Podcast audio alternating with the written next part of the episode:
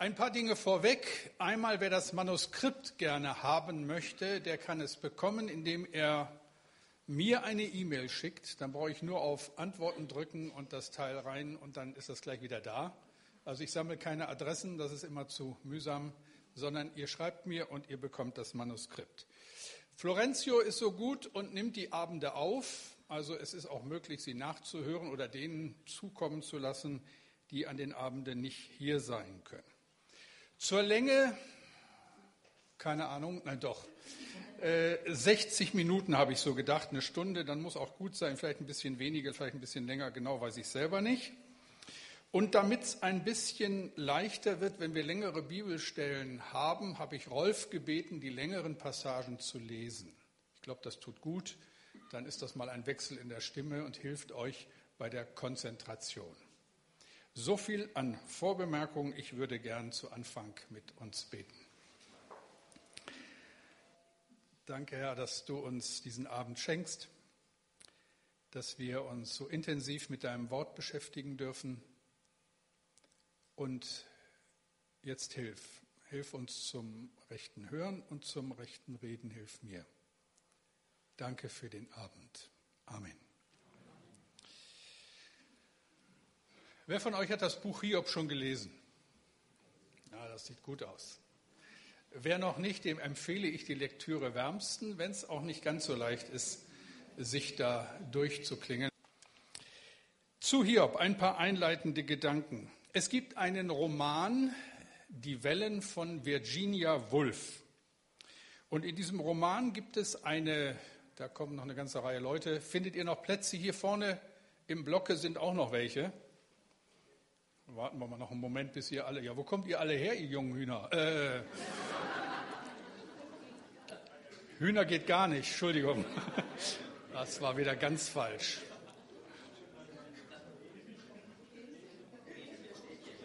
Na, jetzt nicht despektierlich werden. Es reicht schon, wenn ich solche Sachen sage. Okay, nochmal von vorne. Es gibt einen Roman von Virginia Woolf. In diesem Roman gibt es eine Hauptfigur, die heißt Bernard oder Bernhard. Und an einer Stelle kommt diese Hauptfigur zu folgender Feststellung. Ich habe mir tausende von Geschichten ausgedacht. Ich habe unzählige Kladden mit Sätzen gefüllt, die ich verwenden wollte, wenn ich die wahre Geschichte gefunden hätte, die eine Geschichte, auf die sich alle diese Sätze beziehen. Aber ich habe diese Geschichte bisher noch nie gefunden. Ich, der ich mich ständig ablenken lasse, ich erfinde sofort eine Geschichte und verwische so die Winkel des Kreuzes. Und der Theologe Richard Rohr schreibt, wir haben diese Geschichte vor uns. Das Buch Hiob ist nicht eine erfundene Geschichte zerstreuter Menschen, sondern eine Geschichte, die von allen Glaubenden unter Schmerzen neu entdeckt wird. Darum geht's. Eine Geschichte, die von allen Glaubenden unter Schmerzen neu entdeckt wird. Wir werden uns an diesen drei Abenden mit einer Geschichte beschäftigen, die, so musste ich feststellen, und das reichlich spät, wohl zu dem tiefsten und wichtigsten gehören, was wir an göttlicher Offenbarung in der Bibel vorfinden. Reichlich unterschätzt, wie ich finde. Aber das macht natürlich auch ihre Schwierigkeit aus, weil es kein leichter Text ist. Es wird relativ wenig über das Buch Hiob geschrieben, wenig gepredigt, mea culpa. Und für die meisten Menschen ist das Buch Hiob einfach zu viel. Vielleicht, weil so ein bisschen Angst mitschwingt, wenn ich das zu intensiv lese, passiert mir das Gleiche. Also lasse ich es lieber weg. Es geht um die Stimme aus dem Wirbelsturm, um die drei Tage im Bauch des Fisches, die drei Tage im Grab oder ganz einfach, es geht ums Kreuz und was das für unsere Nachfolge bedeutet.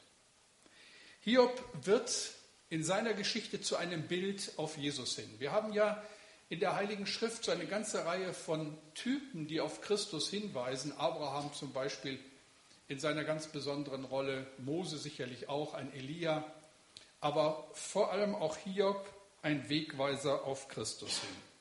Hiob, das ist die Geschichte vom Weg ins Dunkle, vom Abstieg und vom Sieg über die Dunkelheit. Auf diesen Weg möchte ich euch gerne mitnehmen. Das wird spannend, aber nicht ganz einfach. Wir begeben uns auf eine wichtige Reise, wenn wir uns dem aussetzen, was dieses Buch uns sagen will. Ich will drei Tage über Hiob reden. Eins muss ich auch vorweg bekennen, drei Tage ist für Hiob viel zu wenig. Da können wir nur ein bisschen durchfliegen und an der einen oder anderen Stelle auch manches überspringen, aber besser drei Tage als keine Tage. Also insoweit seid barmherzig. Also zu wenig Zeit, um alles zu bedenken, aber doch genügend Zeit, um Wesentliches zu erkennen und zu begreifen. Ich werde versuchen, chronologisch vorzugehen. Das ist nicht immer möglich, also so den Kapiteln des Hiob-Buches folgen und dann eben ausgewählte Texte lesen bzw. lesen lassen. Mit manchen Versen werden wir uns intensiver beschäftigen, andere werden wir auslassen. Empfehlen würde ich aber jedem von euch noch mal, ob jetzt oder später, das Buch Hiob in aller Ruhe selbst durchzulesen. Und damit fangen wir ein. Hiob 1, die Verse 1 bis 5 und Rolf wird, wie gesagt, immer wieder mal die längeren Passagen lesen. Es war ein Mann im Lande Uz, der hieß Hiob. Der war fromm und rechtschaffen gottesfürchtig und mied das Böse. Und er zeugte sieben Söhne und drei Töchter. Und er besaß siebentausend Schafe, dreitausend Kamele, fünfhundert Joch Rinder und fünfhundert Eselinnen und sehr viel Gesinde. Und er war reicher als alle, die im Osten wohnten. Und seine Söhne gingen hin und machten ein Festmahl, ein jeder in seinem Haus an seinem Tag. Und sie sandten hin und luden ihre drei Schwestern ein, mit ihnen zu essen und zu trinken. Und wenn die Tage des Mahles um waren, sandte Hiob hin und heiligte sie und machte sich früh am Morgen auf und opferte Brandopfer nach ihrer aller Zahl. Denn Hiob dachte, meine Söhne könnten gesündigt und Gott abgesagt haben in ihrem Herzen. So tat Hiob alle Zeit.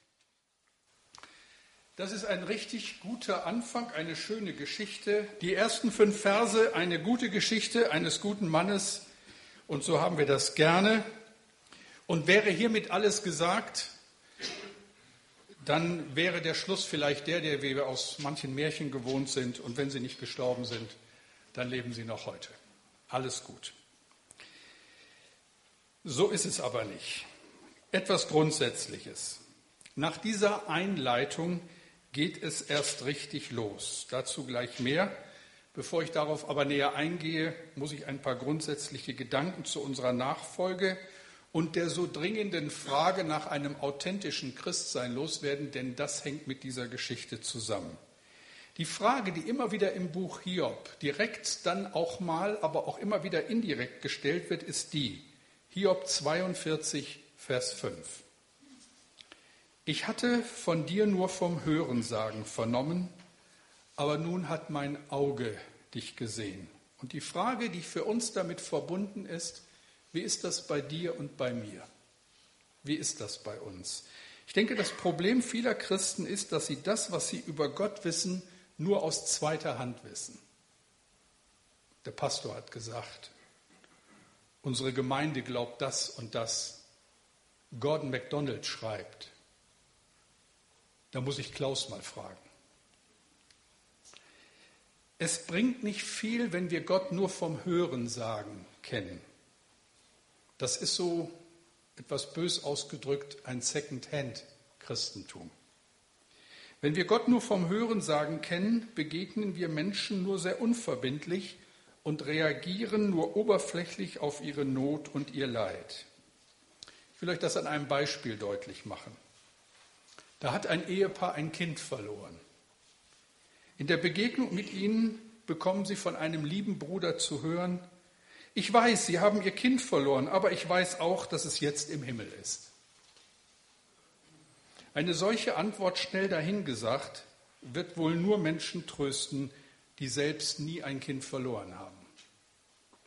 Tiefes Leid, schmerzlicher Verlust können wir erst nachempfinden, wenn wir es selber erlebt haben. Das lässt sich nicht abkürzen. Wenn wir uns in einer Lage befinden, in der wir Gott nicht mehr verstehen und in der alle unsere schlauen Erklärungen aufhören.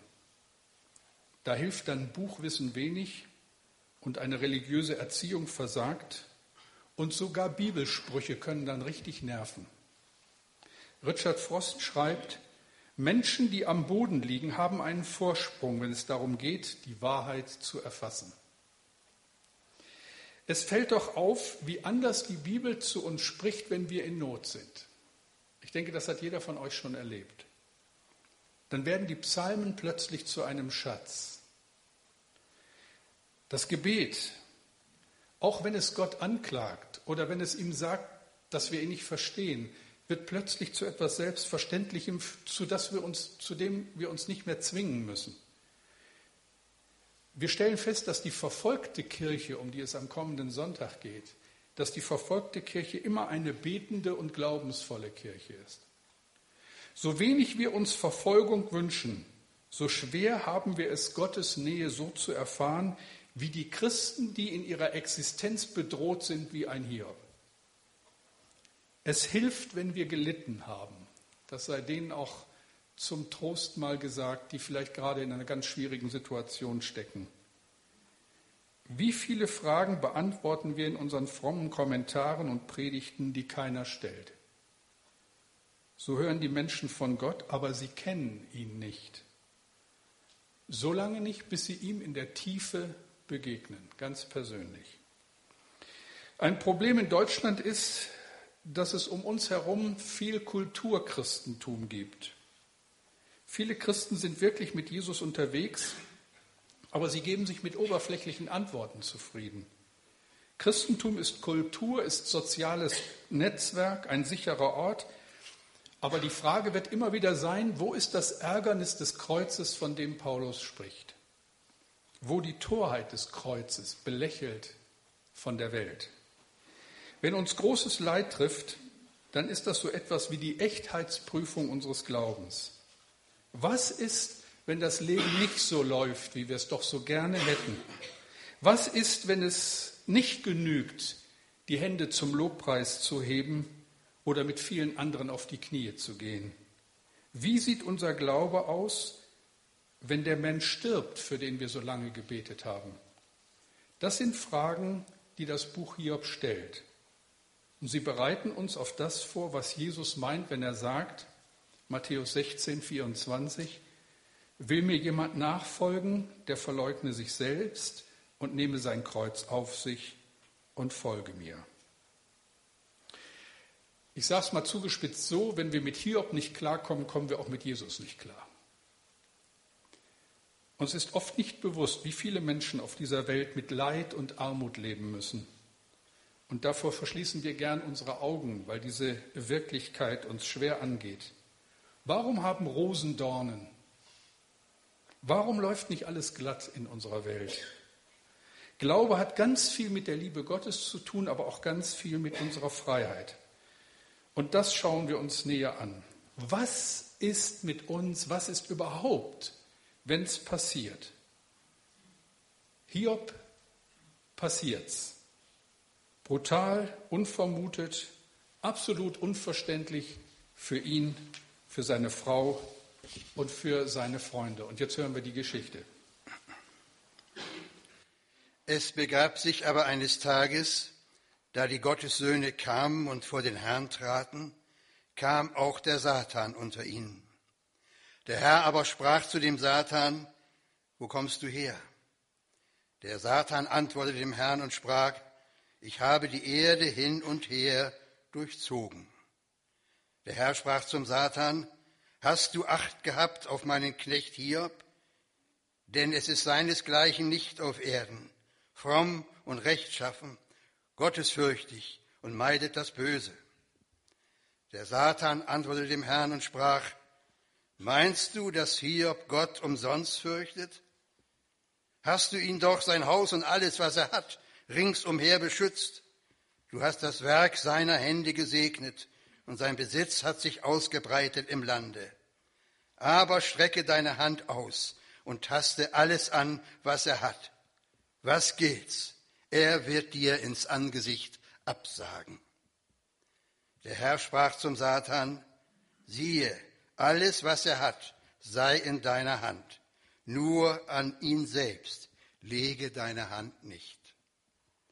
Da ging der Satan hinaus von dem Herrn. An dem Tag aber, da seine Söhne und Töchter aßen und Wein tranken im Hause ihres Bruders, des Erstgeborenen, kam ein Bote zu Hiob und sprach, die Rinder pflügten und die Eselinnen gingen neben ihnen auf der Weide. Da fielen die aus Saba ein und nahmen sie weg und erschlugen die Knechte mit der Schärfe des Schwerts. Und ich allein bin entronnen, dass ich dir es ansagte. Als der noch redete, kam ein anderer und sprach, Feuer Gottes fiel vom Himmel und traf Schafe und Knechte und verzehrte sie. Und ich allein bin entronnen, dass ich dir es ansagte. Als der noch redete, kam einer und sprach, die Chaldäer machten drei Abteilungen und fielen über die Kamele her und nahmen sie weg und erschlugen die Knechte mit der Schärfe des Schwerts. Und ich allein bin entronnen, dass ich dir es ansagte. Als der noch redete, kam einer und sprach, deine Söhne und Töchter aßen und tranken im Hause ihres Bruders, des Erstgeborenen. Und siehe, da kam ein großer Wind von der Wüste her und stieß an die vier Ecken des Hauses. Da fiel es auf die jungen Leute, dass sie starben. Und ich allein bin entronnen, dass ich dir's ansagte. Da stand Hiob auf und zerriss sein Kleid und schor sein Haupt und fiel auf die Erde, neigte sich tief und sprach, ich bin nackt von meiner Mutter Leib gekommen, nackt werde ich wieder dahin fahren. Der Herr hat's gegeben, der Herr hat's genommen, der Name des Herrn sei gelobt. In diesem allen sündigte Hiob nicht und tat nichts Törichtes wider Gott.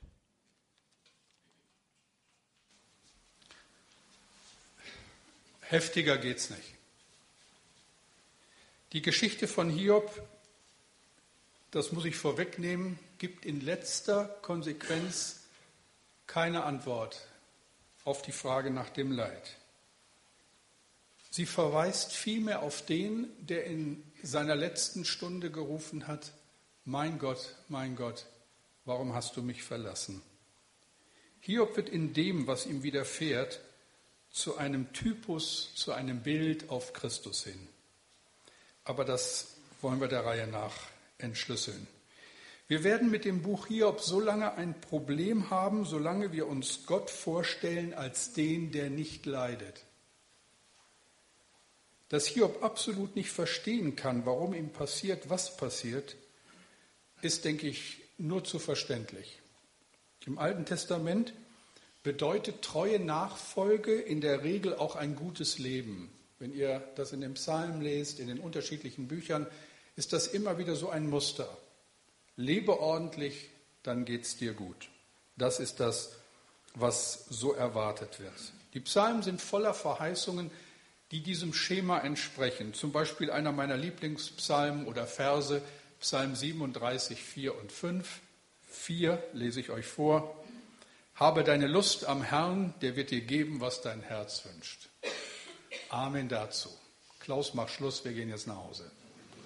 Wie heißt denn Vers 5? Ja, befiehl dem Herrn deine Wege und hoffe auf ihn, er wird es wohl machen. Noch schöner. Kein Wunder, dass das mein Lieblingsvers ist. Steht sogar auf meinem Nummernschild auf dem Auto, 37,5. Könnt ihr euch von überzeugen. Ist nicht Zufall. Habe ich mir extra so ausgesucht. Das klingt so wie ein Blankoscheck.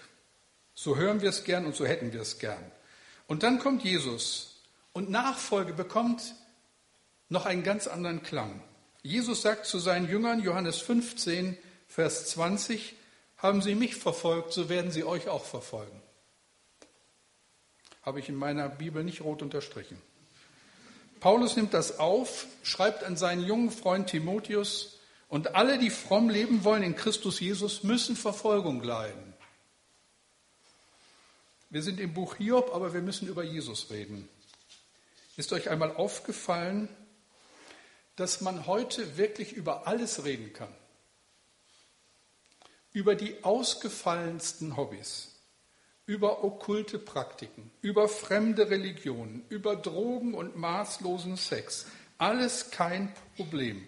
Aber rede mal mit den Menschen über Jesus. Da entgleist jede Talkshow. Da wenden sich Menschen entnervt ab. Da wird es mitunter richtig peinlich. Jesus passt einfach nicht hinein. Uta Ranke Heinemann, deren Auftritte im Fernsehen inzwischen Kultcharakter haben, wird nicht müde, sich in jeder Talkshow über den Kreuzestod lustig zu machen. Gott, der seinen Sohn ans Kreuz nageln lässt. Wo gibt es denn sowas? Das Blut Jesu, das uns reinwäscht von aller Sünde, das ruft bei Frau Professor geradezu Ekel hervor. Wisst ihr, der sterbende Gott passt einfach nicht ins Bild. Aber Jesus sagt, wer mich sieht, der sieht den Vater. Und Paulus schreibt, er, Jesus, ist das Ebenbild des unsichtbaren Gottes, der Erstgeborene vor aller Schöpfung. Er, Jesus, ist das Ebenbild des unsichtbaren Gottes. Ohne Jesus bleibt uns der Zugang zu Gott verschlossen. Kreuz und Auferstehung gehören zusammen. Ihm, Jesus, begegnen bedeutet Gott zu begegnen. Hiob kannte Jesus ja gar nicht. Und so saß er in der Ecke, litt fürchterlich und fand keine Antwort auf seine vielen Fragen. Hiob macht deutlich, der alttestamentliche Weg führt auf Dauer in eine Sackgasse. Es ist ein neuer Weg, ein Weg, den Hiob noch nicht kannte und doch durchlitt. Es gibt eine andere Gestalt im Alten Testament, die steht dem guten Hiob nicht viel nach. Das ist Jeremia. Prophet Gottes in schwerer Zeit, erlebt eine ähnliche Geschichte. Er lebt in einer Zeit, in der alles verloren schien, die zehn Stämme, also das Nordreich Israel, war 722 verloren gegangen, für immer verschwunden. Das Südreich Juda und Benjamin war zerschlagen mit der Hauptstadt Jerusalem und die Einwohner lebten als Gefangene in Babylon. In dieser Zeit stellt er sich die Frage, genau die gleiche Frage, die Hiob so gequält hat und die wir alle nur zu gut auch aus bestimmten Phasen unseres Lebens kennen. Wie sollen wir denn glauben? Das Buch Jeremia ist so eine Parallele zu dem, was wir bei Hiob lesen, auch wert gelesen zu werden. Jeremia wird im Alten Testament bezeichnet als der leidende Prophet, aber auch als der widerspenstige Prophet. Er fühlt sich benutzt, ist enttäuscht, lehnt sich von, Her lehnt sich von Herzen auf und kann nicht verstehen, was Gott da mit ihm macht. Jeremia 20, 7 bis 18. Herr, Du hast mich überredet und ich habe mich überreden lassen. Du bist mir zu stark gewesen und hast gewonnen. Aber ich bin darüber zum Spott geworden täglich und jedermann verlacht mich. Denn so oft ich rede, muss ich schreien, Frevel und Gewalt muss ich rufen. Denn des Herrn Wort ist mir zu Hohn und Spott geworden täglich. Da dachte ich, ich will nicht mehr an ihn denken und nicht mehr in seinem Namen predigen aber es ward in meinem Herzen wie ein brennendes Feuer, in meinen Gebeinen verschlossen, dass ich es nicht ertragen konnte, ich würde schier vergehen. Denn ich höre, wie viele heimlich reden, Schrecken ist um und um, verklagt ihn, wir wollen ihn verklagen. Alle meine Freunde und Gesellen lauern, ob ich nicht falle. Vielleicht lässt er sich überlisten, dass wir ihm beikommen können und uns an ihm rächen. Aber der Herr ist bei mir wie ein starker Held. Darum werden meine Verfolger fallen und nicht gewinnen. Sie müssen ganz zustanden werden, weil es ihnen nicht gelingt. Ewig wird ihre Schande sein und nie vergessen werden. Und nun, Herr Zebaoth, der du die Gerechten prüfst, Nieren und Herz durchschaust, lass mich deine Vergeltung an ihnen sehen, denn ich habe dir meine Sache befohlen. Singet dem Herrn, rühmet den Herrn, der des armen Leben aus den Händen der Boshaften errettet. Verflucht sei der Tag, an dem ich geboren bin. Der Tag soll ungesegnet sein, an dem mich meine Mutter geboren hat. Verflucht sei, der meinem Vater gute Botschaft brachte und sprach, du hast einen Sohn, so dass er ihn fröhlich machte. Der Tag soll sein wie die Städte, die der Herr vernichtet hat, ohne Erbarmen. Am Morgen soll er Wehklage hören und am Mittag Kriegsgeschrei, weil er mich nicht getötet hat im Mutterleibe, so dass meine Mutter mein Grab geworden und ihr Leib ewig schwanger geblieben wäre. Warum bin ich doch aus dem Mutterleib hervorgekommen, wenn ich nur Jammer und Herzeleid sehen muss und meine Tage in Schmach zubringe? Solche Verse sind im Jahre 2012 in Bremen vor einem Publikum, dem es, dem es verhältnismäßig gut geht, eine Zumutung. Oder auch nicht. Aber es ist schwer, finde ich, das zu hören. Schwer sich vorzustellen, dass Menschen in so einer Not sind, dass sie so etwas ernsthaft sagen können. Verflucht sei der Tag, an dem ich geboren wurde. Aber so unermesslich war das Leid, so schwer die Zeiten. Die ganze Klage läuft auf die entscheidende Frage hinaus, mit der wir uns bis heute immer wieder beschäftigen. Die Frage beantworten wir gerne mit einer Welle von Verheißungen und der immerwährenden Beteuerung, dass Gott es doch gut mit uns meint. Und das stimmt unbedingt. Aber das bedeutet nicht, dass es uns immer gut geht. Und das ist die Schwierigkeit. Und ich fange hier nicht an und sage, darauf habe ich eine letzte Antwort bin fest davon überzeugt, dass Gott es gut mit uns meint. Das bedeutet aber nicht, dass es uns immer gut geht. Und daran knacken wir. Die Frage ist, warum passiert mir das, der ich doch glaube und ihm diene? Und warum geht es Menschen, die deine Gebote missachten und sich keinen Deut um dich scheren, so gut? Konkret und das sind die Fragen eines Jeremia und eines Hiob und ganz sicherlich im Laufe eines Lebens auch deine und meine Frage. Warum fahren Ungläubige einen Mercedes?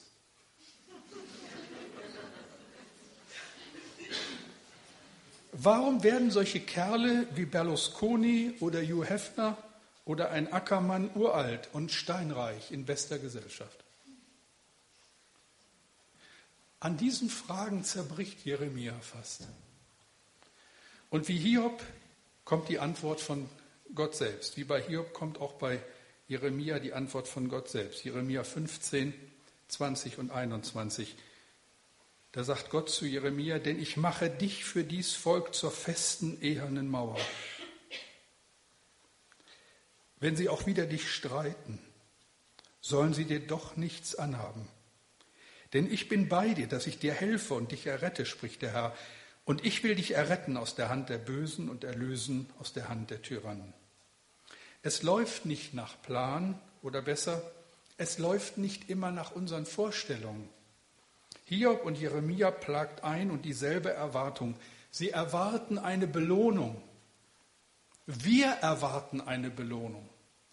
Wir erwarten Segen und Erfolg als Lohn dafür, dass wir Jesus nachfolgen. In manchen Kirchen, ich denke besonders in den Kirchen der Vereinigten Staaten, ist daraus etwas geworden, was wir in der Theologie Wohlstandsevangelium nennen. Wer glaubt, dass das Evangelium Wohlstand und Erfolg in dieser Welt verspricht, der hat Hiob und Jeremia in seiner Bibellese immer schön ausgelassen und viele andere Stellen in der Bibel auch und hat das, was am Kreuz geschah, nie verstanden. Ich denke, es ist nicht zu stark, wenn ich feststelle, es ist eine Irrlehre, ein wirklicher Widerspruch zur biblischen Lehre, auch wenn es in vielen christlichen Kirchen so gepredigt wird. Wenn du Jesus liebst und ihm nachfolgst, bekommst du einen besseren Job, ein besseres Gehalt, ein schöneres Haus, eine schöne Frau und ein langes, gesundes Leben. Das stimmt nicht. Das ist falsch. Und deshalb scheitern viele Menschen im Glauben. Jeremia zerbricht fast an dieser Vorstellung. Und Hiob, so hat man den Eindruck, zerbricht wirklich an ihr. Und wir drohen an ihr zu zerbrechen, wenn wir nicht verstehen, was das Evangelium wirklich sagt. Also zurück zu Hiob. Hiob 2, 7 bis 9.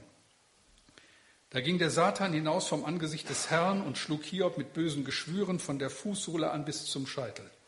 Und er nahm eine Scherbe und schabte sich und saß in der Asche.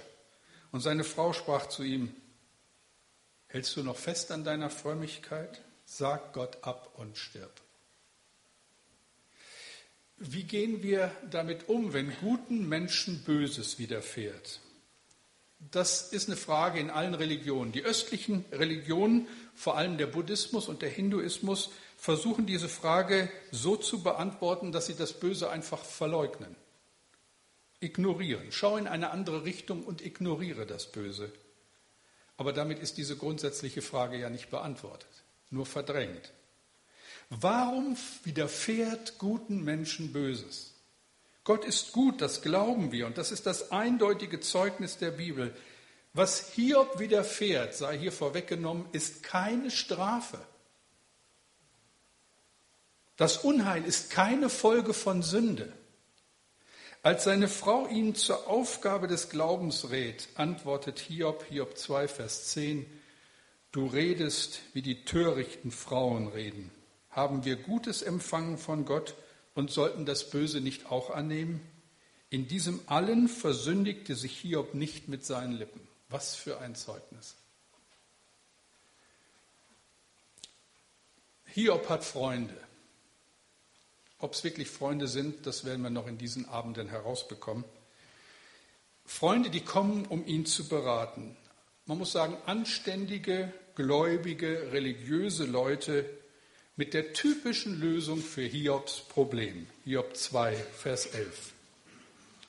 Als aber die drei Freunde Hiobs all das Unglück hörten, das über ihn gekommen war, kamen sie, ein jeder aus seinem Ort, Eliphas von Teman, Bildad von Schuach und Zophar von Naama. Denn sie waren eins geworden, hinzugehen, um ihn zu beklagen und zu trösten. Das ist vorbildlich. Seelsorgeteam in damaliger Zeit. Aber was passiert jetzt? Und lest das mal nach, auch wenn es lang ist und wenn es über viele, viele Kapitel geht. Der Trost der drei Freunde besteht aus Stereotypen, die wir alle gut kennen und die in so vielen frommen Büchern zu finden sind. Die drei sind ziemlich fromm, ziemlich intelligent, ziemlich erfahren. Aber, und zu dem Ergebnis kommt das Buch Hiob, keiner von ihnen in den langen Reden gibt eine angemessene Antwort auf die Not des Hiob. Sie gehen alle von ein und derselben Annahme aus. Hiob hat gesündigt und nun fordert die Gerechtigkeit Gottes ihren Preis. Anders kann es nicht sein. Und sie wissen ganz genau, wie Gott handelt und wie er zu handeln hat. Und dann hat alles seine Ordnung. Und die Sache ist gegessen. Die Freunde bewahren ihre Theologie, mit größter Gewissheit fällen sie ihr Urteil. Und im letzten erschöpft sich ihr gesamter Glaube in der Bewahrung der reinen Lehre.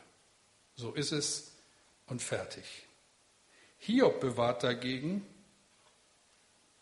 und zwar im Widerstreit zu allem, was er bisher geglaubt hat, Hiob bewahrt seine Beziehung zu Gott.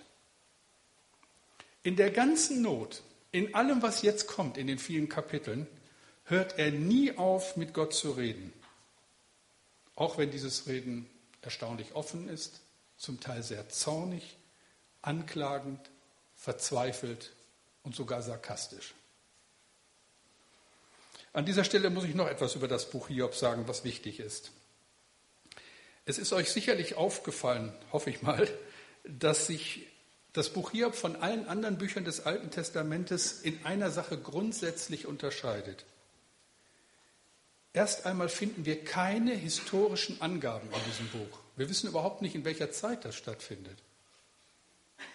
Das hat in der alttestamentlichen Forschung dazu geführt, dass die einen in diesem Buch das älteste Buch der Bibel überhaupt sehen, weil eben Priester nicht erwähnt werden, Gottesdienst nicht erwähnt werden, das ganze kultische Leben Israels nicht erwähnt werden, haben manche gesagt, das muss noch vor Mose geschrieben worden sein, also bevor es überhaupt diesen lebendigen Gottesdienst gab, weil eben keine Rede ist vom Tempel, von alledem, was ich gerade genannt habe. Hiob ist nicht einmal ein Jude. Andere datieren das Buch Hiob ins fünfte Jahrhundert vor Christus, also in der Zeit nach der Rückkehr aus Babylon, weil sie sagen, da wird verarbeitet, was man an Schrecken in Babylon erlebt hat. Keine Rede vom Sinai, vom Bund, vom Gesetz, vom Exodus, von der Wüstenzeit, nichts. Wenn es im ganzen Alten Testament vor allem um die Geschichte und Beziehung zwischen Gott und seinem Volk geht, geht es im Buch Hiob um einen Mann und seine Geschichte mit Gott. Und das führt uns zu einer der schwierigsten Fragen überhaupt und damit müssen wir uns an diesem Abend auch noch beschäftigen. Ich hoffe, ihr könnt noch in der Hoffnung, dass das zu so später Stunde möglich ist. Es ist die Frage, woher kommt das Böse? Die Bibel unterscheidet zwischen guten und bösen himmlischen Wesen. Die einen leben in der Gegenwart Gottes, sind seine Diener und wollen für uns nur das Beste. Er hat seinen Engeln befohlen, dass sie dich behüten auf all deinen Wegen. Die anderen sind gefallene Engel, Dämonen, die dem Teufel als Diener für eine bestimmte Zeit zur Verfügung stehen. Der Teufel ist wohl selbst ein gefallener Engel, wenn ich auch hier sehr vorsichtig formulieren muss. Wir wissen kaum etwas. Das Böse, der Ursprung des, des, Bösen liegt im Dunkeln. Es gibt nur eine Stelle, die uns vermuten lässt, dass der Teufel als oberster Engel gefallen ist. In einer prophetischen Stelle im Alten Testament ist eigentlich die Rede vom König aus Tyrus, was dann aber über diesen König gesagt wird, sprengt jede irdische Prophetie und ist ein Hinweis wohl auf das, was dem Satan widerfahren ist als oberstem Engel. Hesekiel 28, 12 folgende. Du Menschenkind, stimm ein Klagelied an über den König von Tyrus und sprich zu ihm, so spricht Gott der Herr. Du warst das Abbild der Vollkommenheit, voller Weisheit und über die Maßen schön. In Eden warst du, in Gottes Garten, geschmückt mit Edelsteinen jeder Art, mit Zader, Topas, Diamant, Türkis, Onyx, Jaspis, Saphir, Malachit, Smaragd. Von Gold war die Arbeit deiner Ohrringe und des Perlenschmucks, den du trugst. Am Tag, als du geschaffen wurdest, wurden sie bereitet. Du warst ein glänzender, schirmender Cherub, und auf den heiligen Berg hatte ich dich gesetzt. Ein Gott warst du und wandeltest inmitten der feurigen Steine. Du warst ohne Tadel in deinem Tun. Von dem Tage an, als du geschaffen wurdest, bis an dir Missetat gefunden wurde. Durch deinen großen Handel wurdest du voll Frevels und hast dich versündigt. Da verstieß ich dich vom Berge Gottes und tilgte dich, du schirmender Cherub, hinweg aus der Mitte der feurigen Steine. Auch solche Texte stehen in der Bibel. Ich weiß nicht, wie es euch damit geht. Da wird so viel angestoßen, so viel angesprochen, was uns Geheimnis und Rätsel ist. Aber klar ist auch, hier geht es um mehr als um eine Prophetie über einen menschlichen Herrscher. Die erste Erwähnung Satans finden wir in 1. Mose 3 in der Geschichte des Sündenfalls. Da wird berichtet, wie Satan die ersten Menschen verführt zum Ungehorsam gegenüber Gott und wie er aus der guten Welt Gottes, aus der guten Schöpfung Gottes eine gefallene Schöpfung macht. Unzählige Stellen in der Heiligen Schrift sprechen von Satan, vom Teufel als einer Person. Und in der Versuchung des Hiob spielt diese Person eine entscheidende Rolle. Noch einmal tritt Satan vor den Rat, vor Gott selbst und wir lesen in Hiob 2, 1 bis 7. Es ergab sich, es begab sich aber eines Tages, da die Gottessöhne kamen und vor den Herrn traten, dass auch der Satan unter ihnen kam und vor den Herrn trat. Da sprach der Herr zu dem Satan, wo kommst du her? Der Satan antwortete dem Herrn und sprach, ich habe die Erde hin und her durchzogen. Der Herr sprach zu dem Satan, hast du Acht auf meinen Knecht Hiob gehabt? denn es ist seinesgleichen auf Erden nicht, fromm und rechtschaffen, gottesfürchtig und meidet das Böse und hält noch fest an seiner Frömmigkeit. Du aber hast mich bewogen, ihn ohne Grund zu verderben. Der Satan antwortete dem Herrn und sprach, Haut für Haut. Und alles, was ein Mann hat, lässt er für sein Leben. Aber strecke deine Hand aus und taste sein Gebein und Fleisch an. Was gilt's? Er wird dir ins Angesicht absagen. Der Herr sprach zu dem Satan, siehe da, er sei in deiner Hand, doch schone sein Leben. Da ging der Satan hinaus vom Angesicht des Herrn und schlug Hiob mit bösen Geschwüren von der Fußsohle an bis auf seinen Scheitel. Das ist das zweite Mal, dass Satan vor Gott auftritt und das Leben des Hiob fordert. In Hiob 1 stand es schon, hier steht es noch einmal, Satan sagt, ich habe die Erde kreuz und quer durchstreift. Das ist ja das, was wir bis heute in der Geschichte dieser Welt feststellen. Satan durchstreift die Erde.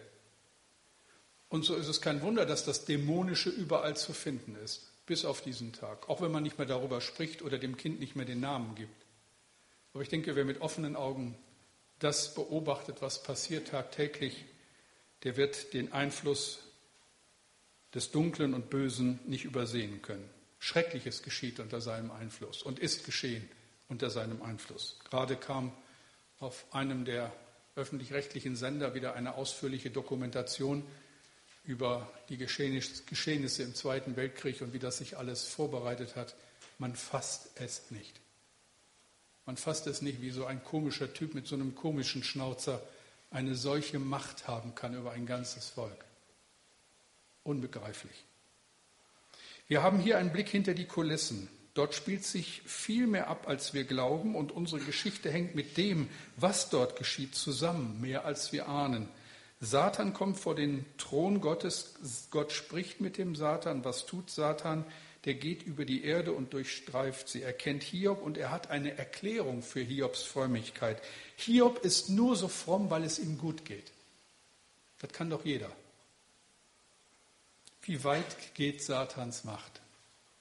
So weit es Gott zulässt.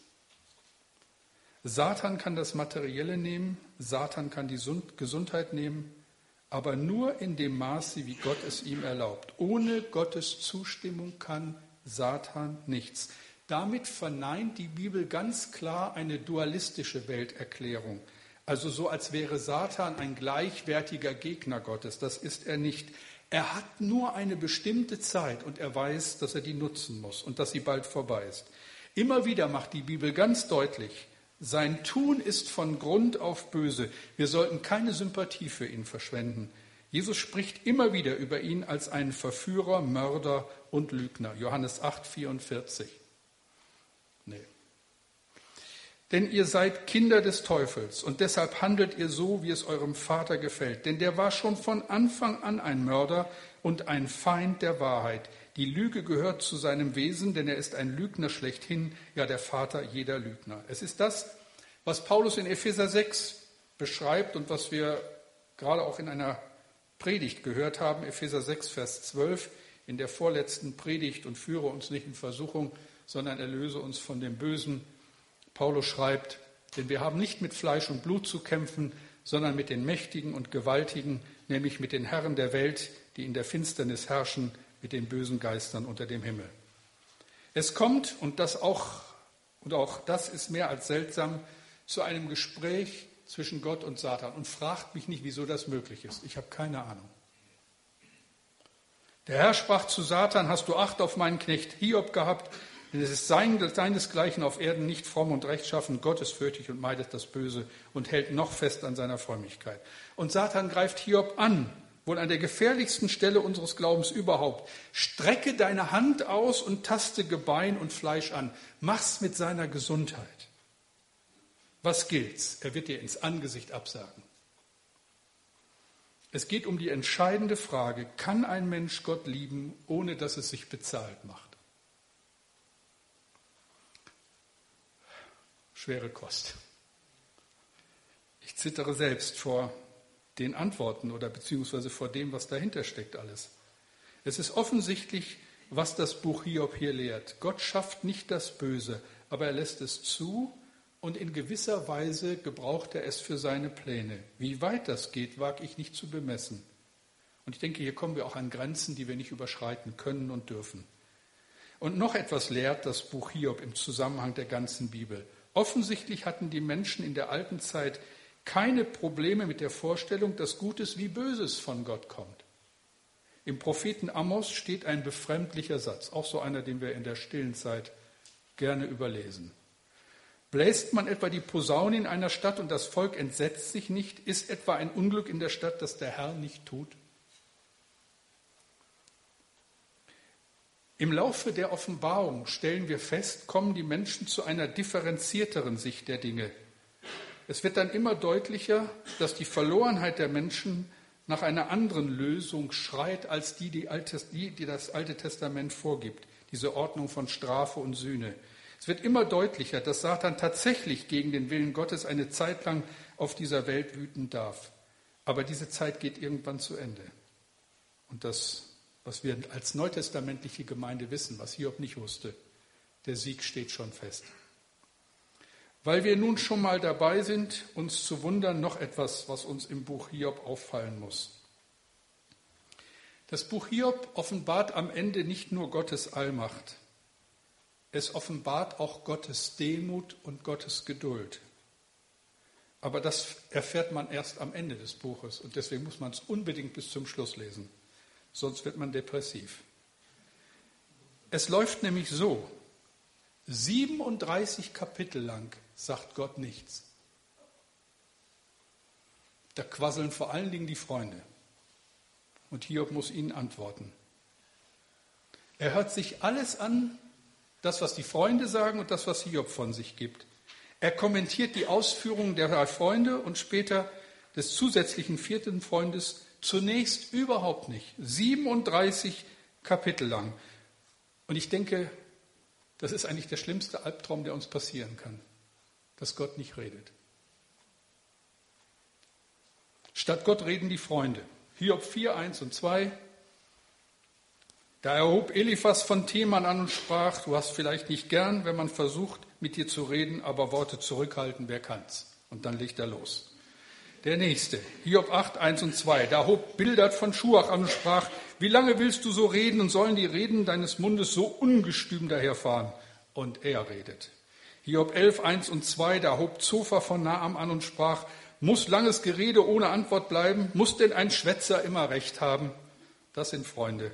Hiob 32, 2 und 3, aber Elihu, der Sohn Barachels, des Positers aus dem Geschlecht der Ram, war zornig. Er war zornig über Hiob, weil er sich selbst für gerechter hielt als Gott. Auch war er zornig über seine drei Freunde, weil sie keine Antwort fanden und doch Hiob verdammten. Lest sie euch durch, die 37 Kapitel. Ein Ausleger schreibt, sie tauchen als selbsternannte Botschafter Gottes auf und bringen das, was sie für Gottes Antwort halten. Sie bieten die glatten, frommen Plattitüden, die pastoralen Stereotypen der Berufschristen.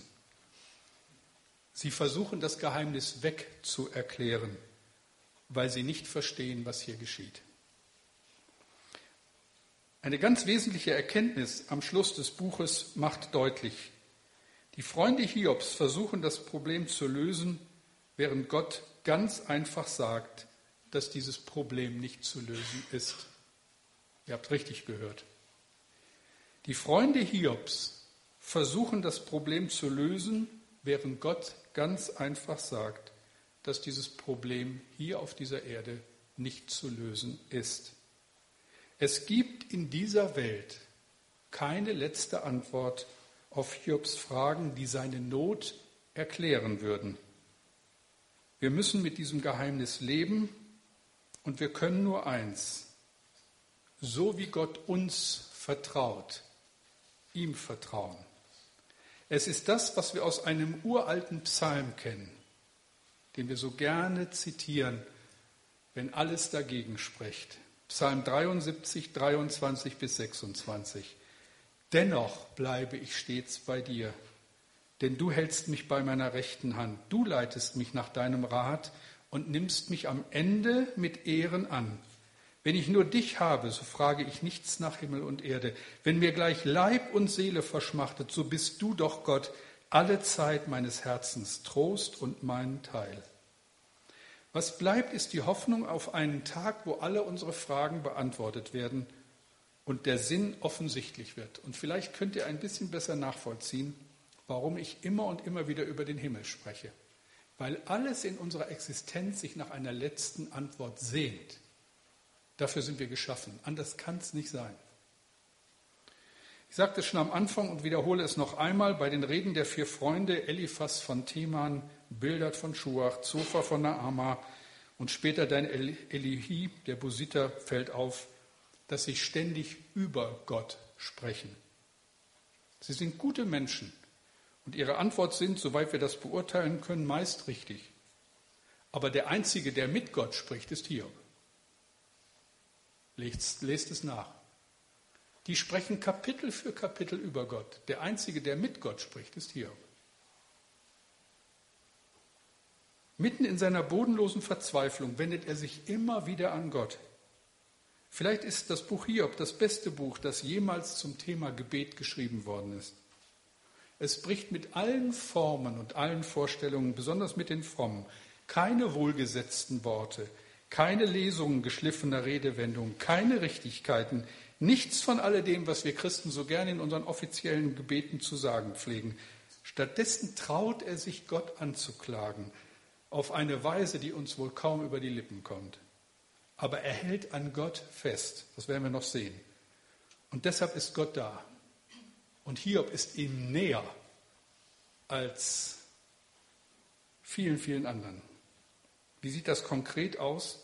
Hiob schreit nach Gott. Er macht ihm alle möglichen Vorwürfe.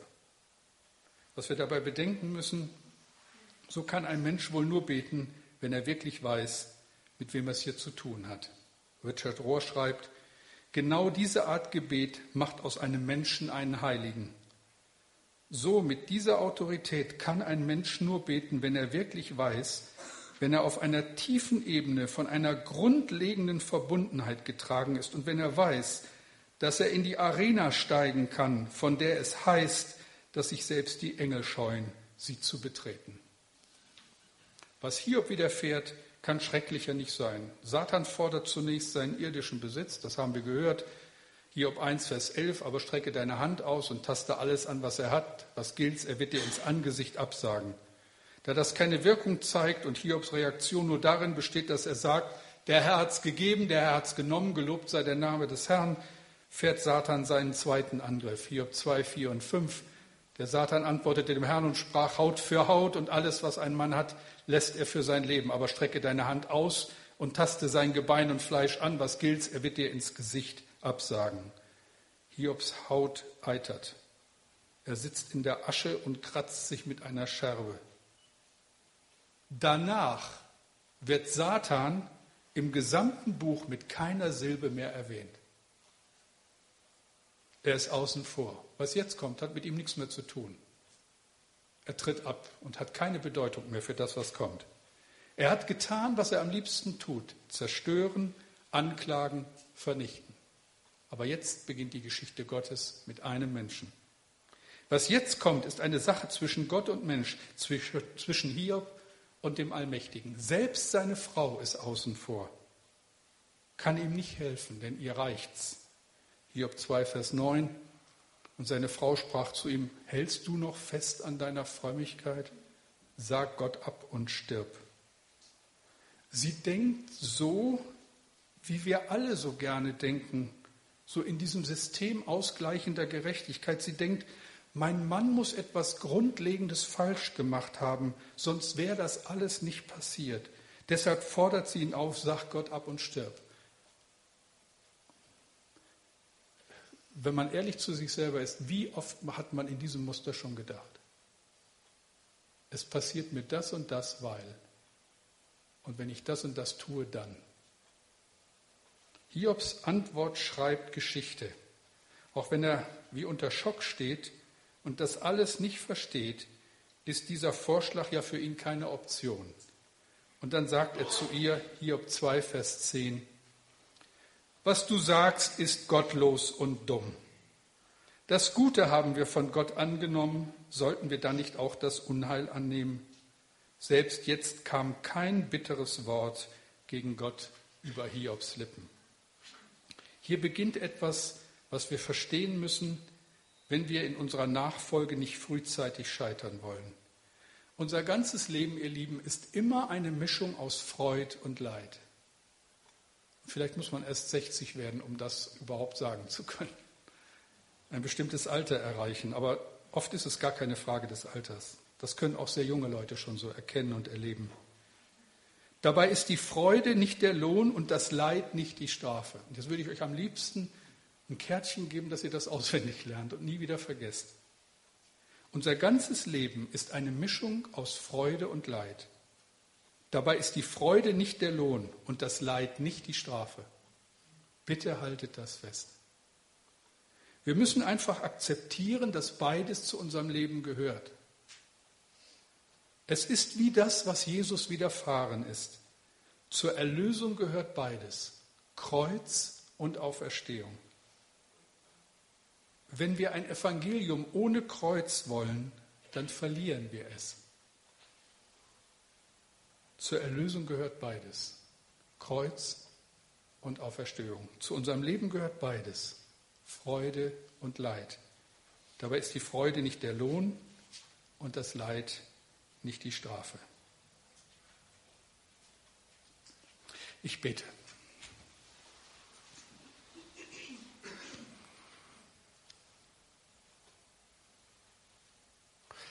Herr, und Du weißt, dass es mir nicht so leicht fällt. All die Gedanken, die ich so in der Vorbereitung aufgeschrieben habe, hier so weiterzugeben und dass ich innerlich zittere. Und du weißt, wie es in unserem Leben aussieht und es ist schön, wenn es uns gut geht und der strahlende Tag unserer inneren Verfassung entspricht. Aber ich weiß auch, dass hier viele sitzen, denen es nicht gut geht. Und das verstehen wir oft nicht, Herr. Und wenn es lange nicht gut geht, dann verstehen wir es erst recht nicht. Und ich möchte dich so bitten, dass sich unser Glaube bewährt in guten wie in schwierigen Zeiten. Dass wir an dir festhalten, dass dieses dennoch immer wieder ganz bewusst von uns ausgesprochen wird. Dennoch bleibe ich stets an dir, denn du hältst mich mit deiner rechten Hand. Herr, danke, dass du den Anfang im Glauben geschenkt hast und danke, dass du auch das Vollenden schenkst.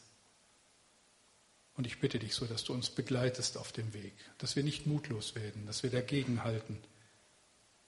Und danke, dass wir im Neuen Testament leben dürfen, dass wir über dich, Herr Jesus, reden dürfen, über deinen vollbrachten Sieg und dass so vieles auch anders geworden ist. Danke, Herr, für die Beschäftigung mit deinem Wort. Danke für den Abend und wenn wir nach Hause gehen, jetzt auch vielleicht angefasst von schweren Gedanken, dann bitte ich dich, dass sie uns ausrichten auf dich. Ich bitte dich um deinen Frieden, der so viel höher ist als alle unsere Vernunft. Gib, dass er unsere Herzen und Sinne bewahrt in dir zum ewigen Leben. Amen.